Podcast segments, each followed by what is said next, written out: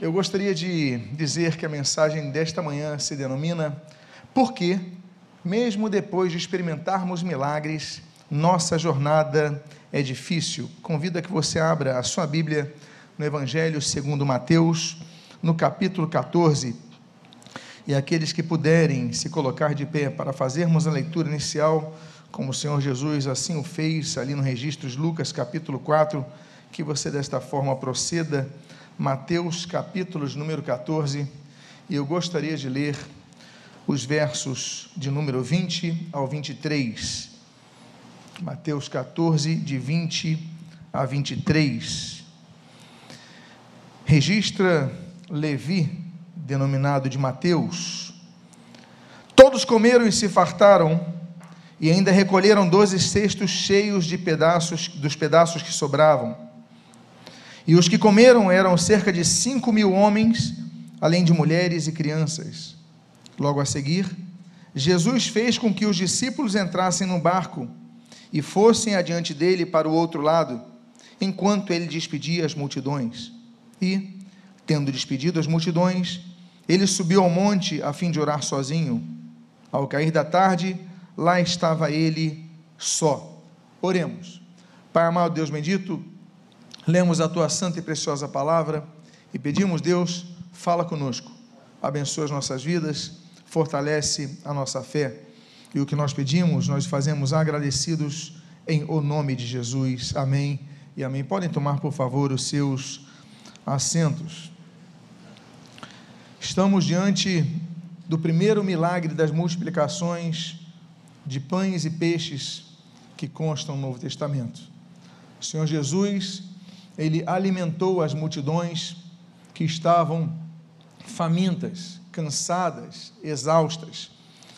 Mas apesar disso, apesar de Jesus alimentar as multidões, eram milhares de pessoas, ele só tinha uma equipe limitada para isso. Eram 12, 12 apóstolos ali, 12 discípulos que estavam ali ajudando. E quando você fala de servir, 12 servirem a 10 pessoas, a 12 pessoas, um por um. 12 servindo a 120 pessoas, então uma pessoa vai servir a 10 pessoas. Mas estamos falando aqui de 5 mil homens, além de mulheres e crianças. Numa perspectiva aí que vai ultrapassando é, ao longo dos 10, talvez 15 mil pessoas, era muita gente para 12 pessoas. Então eu imagino o estado físico dos discípulos. Porque você vai distribuir, ah, eu preciso aqui de um pedaço de pão, ah, me dá aquele peixe a exaustão que os discípulos estavam era muito grande. No meu entendimento humano, o que os discípulos mereciam era descansar. Olha, vocês já trabalharam muito, vocês vão descansar, e aí vocês então tiram o merecido descanso porque vocês trabalharam bastante. Mas não foi isso o que aconteceu. Depois daquele milagre, daquele grande milagre, todo milagre é grande, mas eu digo nas proporções quantitativas também, eu digo para vocês que o desafio maior ainda esperava aqueles discípulos. E no versículo número 22, nós lemos o seguinte: Logo a seguir, Jesus fez com que os discípulos entrassem no barco e fossem adiante dele para o outro lado. Eu coloquei a palavrinha grega ali, anangasso, que significa obrigar. Essa versão, a outra versão, a ARA, Almeida Revista Atualizada, assim como a ARC, Almeida Revista e Corrigida, elas falam que Jesus então pediu, né, Jesus indicou, aqui diz Jesus fez com que. Elas são muito polidas, porque o termo grego, anangaço, significa obrigar, mandar. É uma ordem de Jesus. Jesus não apenas pediu aos discípulos, Jesus obrigou, anangaço, Jesus obrigou, olha, vocês entrem no barco. Mas nós estamos cansados, não, vocês vão entrar no barco, agora não é para descansar, não. Vocês vão passar para o outro lado do barco.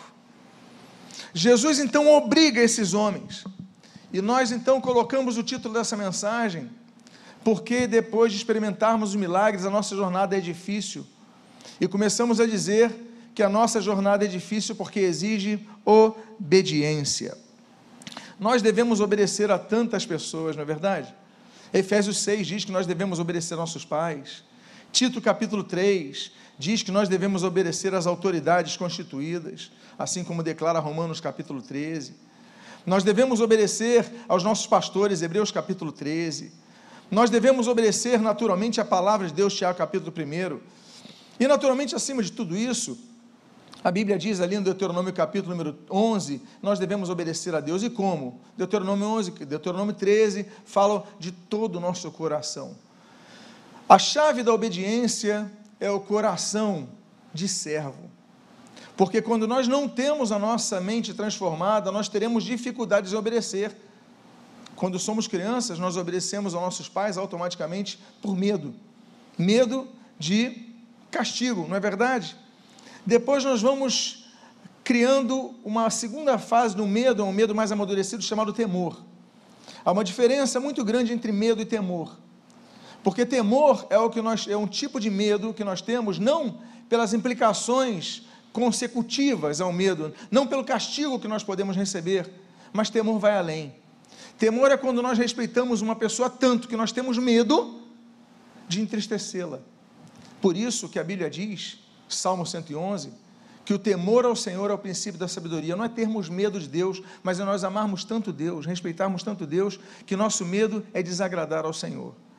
Por isso que nós devemos servir ao Senhor, com Salmo capítulo 11, com temor. Tudo que nós fazemos, devemos fazer com temor. Eu pregar nesse púlpito, eu tenho que pegar com temor a Deus. Ele tocar aquele teclado, aquela guitarra, esse baixo, devemos fazê-lo com temor a Deus. Tudo que nós devemos fazer, devemos fazer com temor a Deus. Mas a obediência, a obediência requer de nós, muitas vezes, a rejeição à nossa própria vontade. É dizer, você tem que fazer isso, olha, mas eu não quero, mas eu vou fazer isso e aí então nós vamos. Eu, eu fico imaginando os discípulos, eles queriam uma cama. Eu fico imaginando a vontade dos discípulos: olha, eu estou exausto. Estou falando aqui 10 mil, 15 mil pessoas, 12 servindo. Estou exausto, estou acabado, estou. Uh, eu preciso de uma cama. Jesus obriga eles: olha, vocês entrem no barco e vocês vão para outra margem. Por quê?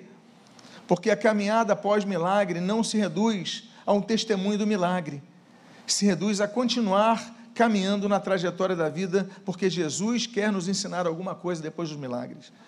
Jesus não apenas nos ensina nos milagres, durante os milagres e com os milagres, mas Jesus continua nos ensinando após os milagres.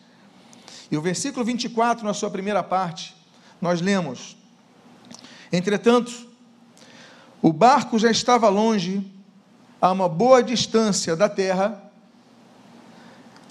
açoitado pelas ondas, açoitado pelas ondas. Os discípulos, eles estavam cansados, exaustos, mas felizes pelos testemunhos de vida. De repente eles recebem uma ordem: entre no barco e cruzem para o outro lado. E diz o texto que quando o barco se distancia da borda, da beira, ah, o barco então começa a enfrentar grandes ondas, começa a enfrentar tempestades. Por que depois do milagre? Eu participei desse milagre, eu distribuí os pães, eu distribuí os peixes, eu ajudei, eu ajudei pessoas. Por que, que agora não tem um momento de descanso?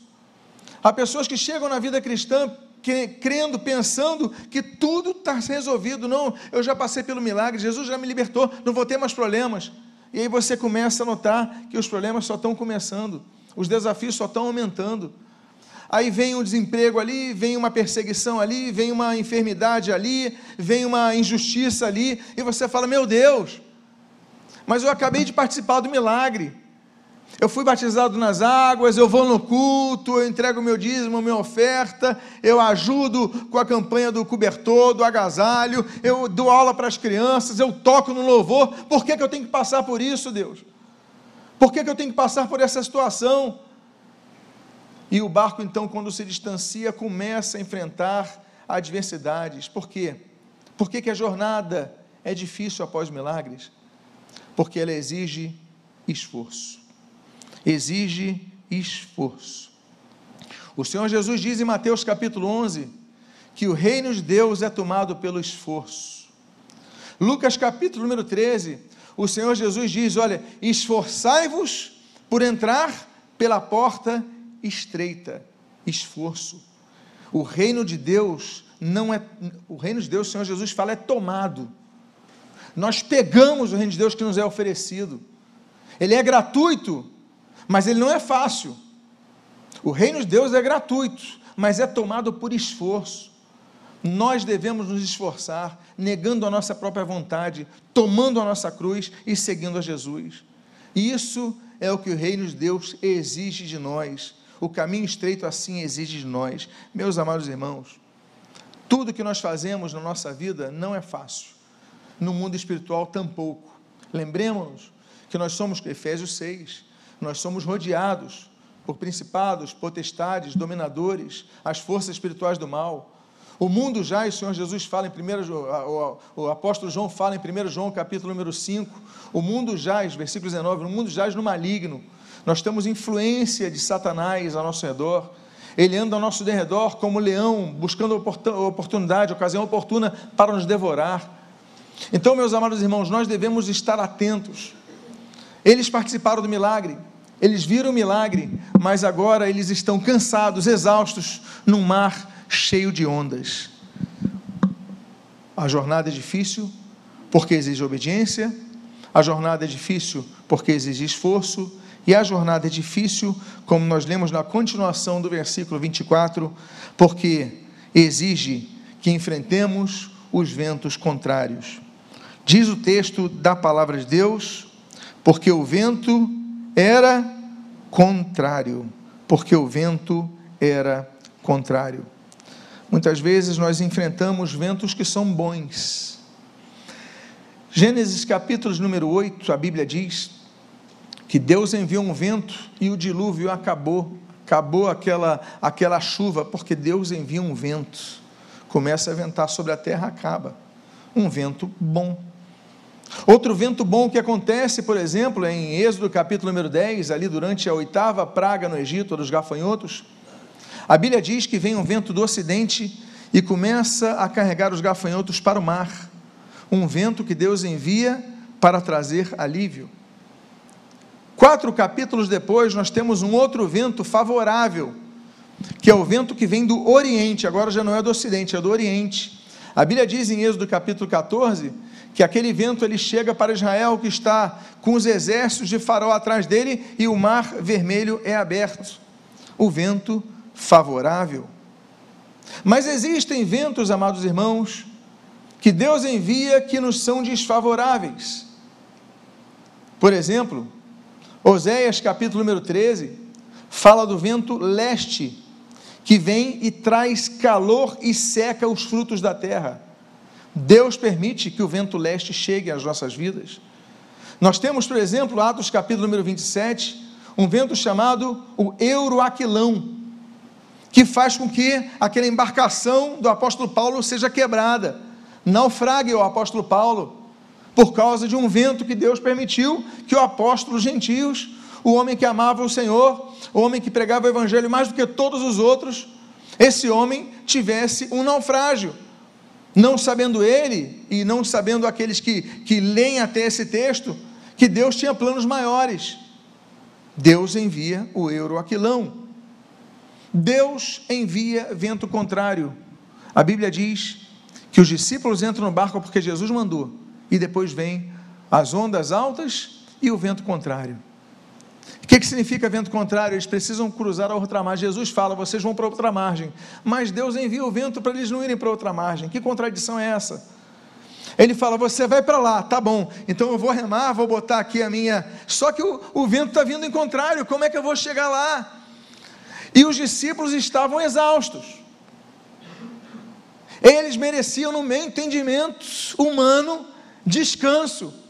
E Jesus manda eles remarem cruzarem outra margem, enfrentam ondas e ainda enfrentam um vento que vai contrário, ou seja, Jesus manda, mas dificulta.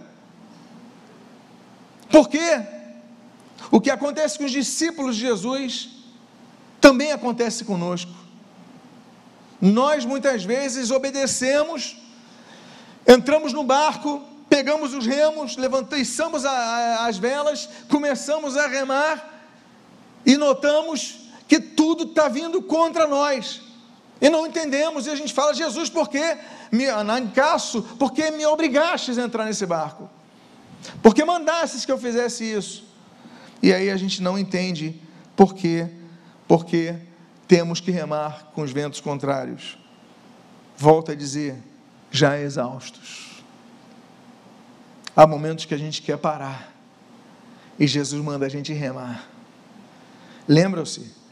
O título dessa mensagem: Por que a jornada é difícil? Porque é difícil, uma vez que exige obediência. É difícil porque exige que nós enfrentemos as ondas. É difícil porque exige que nós enfrentemos os ventos contrários. E é difícil porque nós temos que enfrentar, enfrentar os nossos próprios medos. A Bíblia diz no versículo 26 os discípulos, porém, vendo andar sobre o mar, ficaram apavorados e disseram: É um fantasma! E tomados de medo, gritaram. Meus amados, já estava ruim, parece que ficou pior. Veja você, eu coloquei as duas palavrinhas gregas, tarasso, que ali está como apavorados, e Phobos, que é medo. Phobos é um medo comum que nós temos com muitas coisas. É um medo que é importante que muitas vezes tenhamos de algumas coisas. A gente vê uma tomada elétrica, alguém está se aproximando para botar os dois dedos, a gente tem medo que aconteça alguma coisa. Fala, não faça isso. Então é aquele receio. É o Phobos. O problema é quando o Phobos se torna fobia. Então ele passa a te dominar. Mas aquela reação surpresa, ela é comum a todos. Mas esse apavorados, eu coloquei o termo que não é phobos, é paraço. E esse paraço, ele significa te deixa de uma forma que você fica paralisado. Você já teve medo em algum momento da sua vida que você de repente você ficou paralisado, não conseguiu se mover? Já aconteceu contigo? Isso é o termo grego para a reação dos discípulos. Eu fico imaginando que naquela hora que eles veem aquela cena, aquela imagem, aquela figura, que eles não reconhecem, estavam horas antes com Jesus, de repente Jesus aparece de novo, eles não reconhecem Jesus, por quê? Porque o medo nos cega. Há horas, horas antes, eles já caminhavam com Jesus, como é que eles não reconhecem Jesus nesse momento? Eles não reconhecem, eles falam, é um fantasma. E a Bíblia diz que tomados de medo gritam.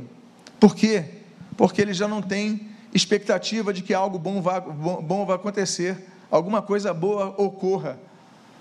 Eles estão apavorados, ou seja, naquele momento eles param de remar, a onda sacode ainda mais, a água está entrando no barco, eles já estão cansados, exaustos, exaustos fisicamente, exaustos emocionalmente, estão vendo o que não precisavam ver, estão vendo o que não existe, um fantasma era Jesus. Porque nós aprendemos que, mesmo depois dos milagres, há momentos que nós ficamos apavorados. Mesmo depois dos milagres, você vem num culto maravilhoso, que louvor maravilhoso esse! Nós chegamos, que louvor renovador. Aí você chega numa segunda-feira, uma terça-feira, e você enfrenta, e você fica com medo, e você fala: Meu Deus, como é que pode acontecer isso? Eu tive no culto agora, ontem, foi maravilhoso, e hoje eu estou passando por isso. Os discípulos, horas antes, estavam testemunhando um milagre maravilhoso, pleno, absoluto. Multidões, 10, 15 mil pessoas alimentadas, cinco pães, dois peixinhos. E ali, então, meus amados irmãos, a gente aprende que a jornada é difícil, porque nós temos que enfrentar os nossos medos. O medo acontece com quem não tem Cristo, mas acontece também com quem tem Cristo. Eles tinham Cristo, todos eles experimentavam milagres, pregavam o Evangelho e batizavam pessoas. Então a jornada é difícil porque temos que enfrentar nossos medos. A jornada é difícil também porque temos que administrar a pressão da opinião contrária. Veja o que diz o texto no versículo 26, no seu final, do 27 e o 28. É um fantasma! Mas Jesus imediatamente lhes disse: Coragem, sou eu. Não tenham medo. Então Pedro disse: Se é o Senhor mesmo, mande que eu vá até aí, andando sobre as águas. Nós falamos de medo. Adão, Gênesis 3, teve medo. Caim, Gênesis 4, teve medo. Jacó, Gênesis 31, lá com Isaú, teve medo. Os irmãos José, Gênesis 43, tiveram medo. Ah, e, o, a questão aqui é que o medo contagia. Nos lembramos ali de Números capítulo 14, quando o medo de dez espias começa a contagiar todo Israel. Só não contagia dois, Josué e Caleb. Mas o resto ali fica apavorado, fica, nós vamos morrer. Porque o medo se alastra com rapidez. Mas nós aprendemos uma coisa: que uma dessas pessoas que estava naquele barco, ela administra essa jornada pós-milagre com força. Porque quando Jesus diz, sou eu, não tenham medo, aí Pedro fala, ah é? Se é o Senhor mesmo, manda que eu vá até aí andando sobre as águas. Não foi Jesus que mandou ele andar sobre as águas, foi ele que sugeriu. Mande que eu vá até aí andando sobre as águas. Ou seja, é o Senhor mesmo? Eu acabei de ver um milagre do Senhor multiplicar ali, alimentando multidões. Então, peraí, manda eu andar sobre as águas. Eu quero, quero ver o impossível. Olha que coisa, que fé absolutamente grande desse homem. E nós aprendemos que a fé é volátil. Mas que fé enorme desse homem. Ah, é o Senhor mesmo? Manda que eu vá sobre as águas. Andando sobre as águas. Aí, ele faz um desafio com Jesus. Ele sugere. Ele fala: então eu quero ver. Se o Senhor é mesmo, eu vou andando e vou chegar até aí onde o Senhor está. E aí então nós começamos a ver que a jornada é difícil, porque muitas vezes todos apavorados, paralisados, mas o Pedro rompeu isso. O Pedro rompeu, falou: Não vou ficar paralisado, não. Ah, é? O senhor está dizendo que o senhor mesmo? Então manda eu ir até aí que eu vou andando em cima das águas. Ou seja, Pedro nos ensina tantas coisas nessa, nessa história belíssima, nesse registro. E uma delas é: se todos estão não vendo, não conseguem ver Jesus, o Jesus que viram horas antes, mantenha-se focado em Cristo porque você vai reconhecer que o medo nos cega. O medo faz com que você não enxergue a solução que está na sua frente, está diante de você. Aí o texto, então, nós continuamos vendo que a jornada é difícil. Por quê? Porque nós temos que molhar os nossos pés e temos que pisar em lugares nunca antes pisados. O versículo 29 diz: Jesus disse: venha. Ele não falou? Se é o Senhor mesmo, manda eu ir? Aí o texto diz aqui: Jesus disse: venha. E Pedro, descendo do barco, andou sobre as águas e foi até Jesus. Eu fico me imaginando por que Jesus não entrou no barco. Se Jesus caminhou sobre as águas até ali, a Bíblia tinha dito, nós lemos o texto, eles já tinham se alonjado da beira da praia, eles estavam no meio lá do mar. Jesus caminhou sobre as águas, aquele trecho todo. Agora Jesus está próximo, mas Jesus não está dentro do barco, nem do lado do barco. Porque Jesus ficou a uma distância que os discípulos não conseguiram reconhecer, com medo, então nem, nem, nem enxergavam que era Jesus ali. E ali então Jesus fala: venha. Por que Jesus não entrou no barco? Não custava nada Jesus entrar no barco. Não custava nada Jesus ficar do lado do barco. Porque Jesus muitas vezes quer que nós, depois dos milagres vivenciados, continuemos a ter experiências de fé, mas não aquelas confortáveis, que você fica isolado, que você fica numa bolha de vidro, onde as águas não respingam na sua roupa, onde te acobertam dos ventos frios, não. Você enfrenta ondas, você enfrenta ventos, você enfrenta medos e você molha os seus pés, porque para ele pisar nas águas, ele teve que molhar os pezinhos dele. E sabe que nós aprendemos com Pedro? Que dá para experimentar grandes milagres depois de grandes milagres. Porque ele anda sobre as águas. O texto disse: E descendo Pedro do barco, andou sobre as águas e foi até Jesus. Não sabemos a distância, mas ele foi até Jesus. Ele rompe com o medo, ele rompe com o medo provocado pela, pelos demais discípulos naquele barco, ele rompe com medo de experimentar algo novo. Ele então tá bom, fiado na palavra do Senhor Jesus, ele pisa na água, ele começa a andar. Ou seja, ele anda pela fé, ele experimenta um grande milagre. Mas por que, que a jornada é difícil? Porque, meus amados irmãos, no versículo 30 nós lemos: Porque nós temos que vencer as distrações, diz o texto, reparando, porém, na força do vento, teve medo. Meus amados irmãos, quando nós olhamos para trás, nós desanimamos. Números 11, Israel no deserto, olha para trás, desanima. Jó 19, a esposa de Ló, olha para trás, desanima. Ruth capítulo 1, órfã, olha para trás, desanima. Nós, quando olhamos para trás, nós desanimamos. Pedro olha para trás, Pedro olha para baixo. Depois dele ter a experiência de fé, ele olha, ele sente o pé gelado, ele sente o pé molhado, ele começa a olhar para baixo, ele deixa de olhar para frente. Esse é o grande desafio na jornada de fé.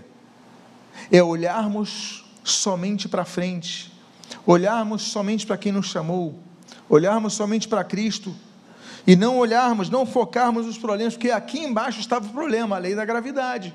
Era o problema de Pedro. Ele olhou para baixo, ele olhou para o problema, ele focou o problema. Quando ele focou o problema, a Bíblia diz, o que, é que diz o texto no início do versículo 30? Teve medo.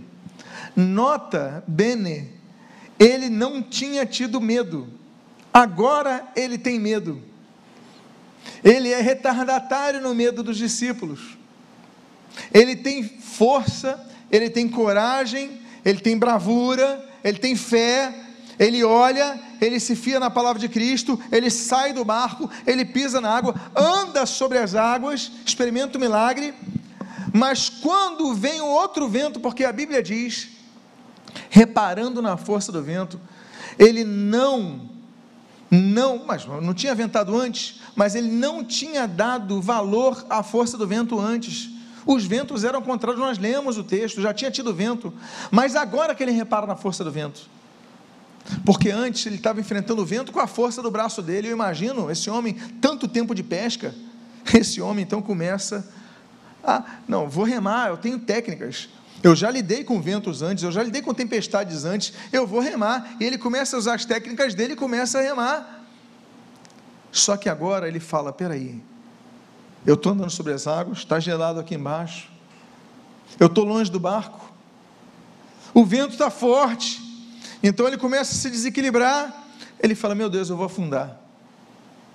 Quando ele começa a valorizar mais os problemas do que aquele que assegurou, deu segurança, transmitiu segurança, o chamou, ele começa então a sucumbir. Eu faço uma pergunta a vocês.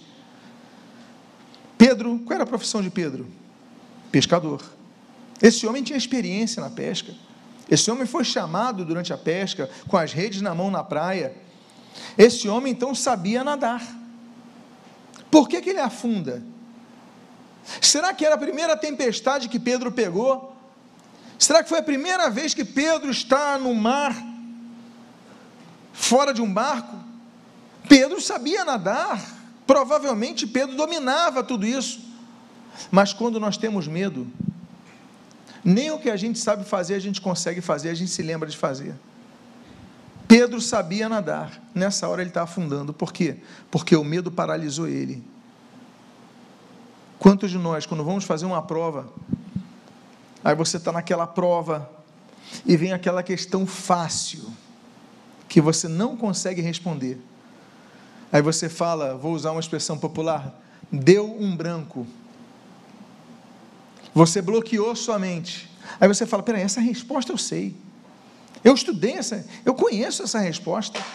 E você fica gastando tempo, tempo, tempo, tempo naquilo, e você começa a ficar mais preocupado. Eu vou errar isso daqui, e você, e você não. E cada vez que você fica mais preocupado, menos você enxerga com claridade. Quando você perde a chave de um local, quando já perderam a chave e quando foram ver, está no próprio bolso. Você, meu Deus, onde eu deixei as coisas? Você olha aqui, depois de meia hora, alguém fala: vem cá. Aconteceu, aconteceu com, comigo recentemente. Onde estão meus óculos? Onde estão? Eu preciso meus óculos para estudar. Eu estou indo para o trabalho. Aí, pastor, o senhor está com os óculos.